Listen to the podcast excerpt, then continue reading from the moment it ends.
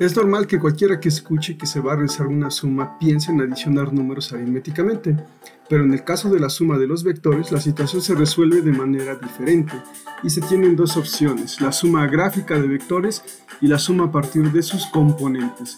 Bienvenidos a Explicando la Física, mi nombre es Oscar Méndez y soy su profesor de física. El objetivo de hoy es explicar cómo se realiza la suma de tres vectores utilizando el método gráfico conocido como método del polígono. Eh, recordemos que es un vector antes de comenzar la explicación. Bueno, pues recordemos que este se representa gráficamente como un segmento de recta con un punto inicial llamado punto de aplicación y un punto final representado por una flecha que indica el sentido del vector. También el tamaño de la recta indica la magnitud y el ángulo que se forma con el segmento de la recta y la parte positiva del eje X indica la dirección del vector. También hay que mencionar que a la punta de la flecha le corresponden coordenadas ya sea en el espacio, esto es X, Y y Z, o bien en un plano X y Y, también conocidas como la coordenada abscisa y la coordenada ordenada respectivamente. Eh, es importante mencionar que en ocasiones hay que emplear escalas para dibujar los vectores en nuestra libreta. Pues bien, en este episodio nos enfocaremos en explicar cómo se realiza la suma de los vectores en dos dimensiones, así que para representar un vector podemos utilizar un plano XY, donde el origen de coordenadas coincida con el origen del vector y la punta de la flecha del vector le corresponda a un par ordenado dentro del plano cartesiano. Bueno, pues les comento que la representación gráfica de los vectores a sumar como ejemplo en esta explicación se muestran en la imagen de este episodio 2 del podcast por lo que pueden copiar los vectores e ir siguiendo las indicaciones para sumar los vectores B1, B2 y B3 utilizando el método gráfico del polígono. Primero, explicaremos en qué consiste el método para posteriormente realizar la suma de los vectores B1, B2 y B3. Pues bien, el método de manera general consiste en ir colocando los vectores uno detrás del otro, manteniendo su escala, magnitud, dirección y sentido.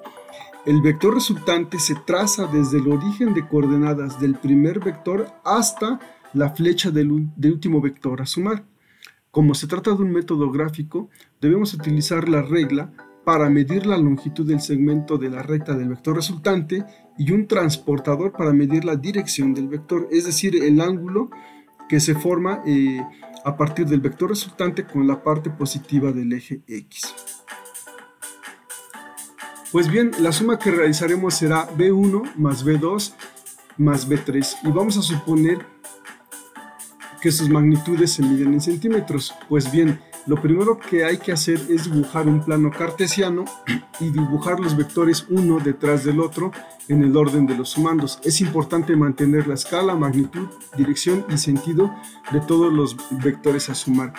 Repito esto porque eh, es común que el error que se cometa es que, no se, que los vectores no se dibujen a escala. Por eso es que lo he repetido varias veces. Entonces, pues bien, vamos a comenzar con el método. Recuerden que los vectores a sumar se encuentran en la imagen de este podcast. Así que el primer vector a dibujar es el vector morado B1. Después, justo donde se encuentra la flecha del vector B1, colocamos el origen o punto de aplicación del vector azul B2 tal y como se muestra en la imagen de la derecha. Y seguimos con el vector verde B3, cuyo origen debe coincidir con la flecha del vector azul. Finalmente, trazamos el vector resultante R en color rojo de la siguiente manera. La recta del vector resultante se, se debe de trazar desde el origen de coordenadas hasta la flecha del último vector que sumamos. En este ejemplo es el vector verde B3, tal como se muestra en la imagen a la derecha de nuestro podcast. Pues bien, un tip para dibujar los vectores que, que, no se, que se encuentran fuera del origen de coordenadas es utilizar pequeños ejes de coordenadas auxiliares, colocando el origen de coordenadas en las flechas del vector morado y del vector verde para nuestro ejemplo. Pues bien, para finalizar habrá que medir la longitud del segmento de recta del vector resultante R y el ángulo tal y como se muestra en la figura del podcast, que en este caso le corresponde al vector de color rojo. Una vez que lo hayamos medido, se obtiene una magnitud de aproximadamente 10.77 centímetros y una dirección de 111.8 grados. Tengan en cuenta que estos valores son aproximados, ya que se están empleando reglas y transportadores para medirlos, así que cada quien puede obtener un valor muy diferente pero sí cercano a los que les acabo de mencionar. Pues bien, eh, a manera de conclusión, recuerden que para sumar adecuadamente los vectores debemos de siempre mantener su escala, magnitud, dirección y sentido.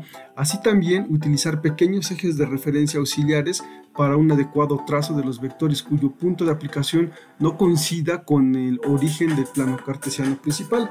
Pues bien, me despido de ustedes y nos vemos en nuestra próxima sesión de Explicando la Física.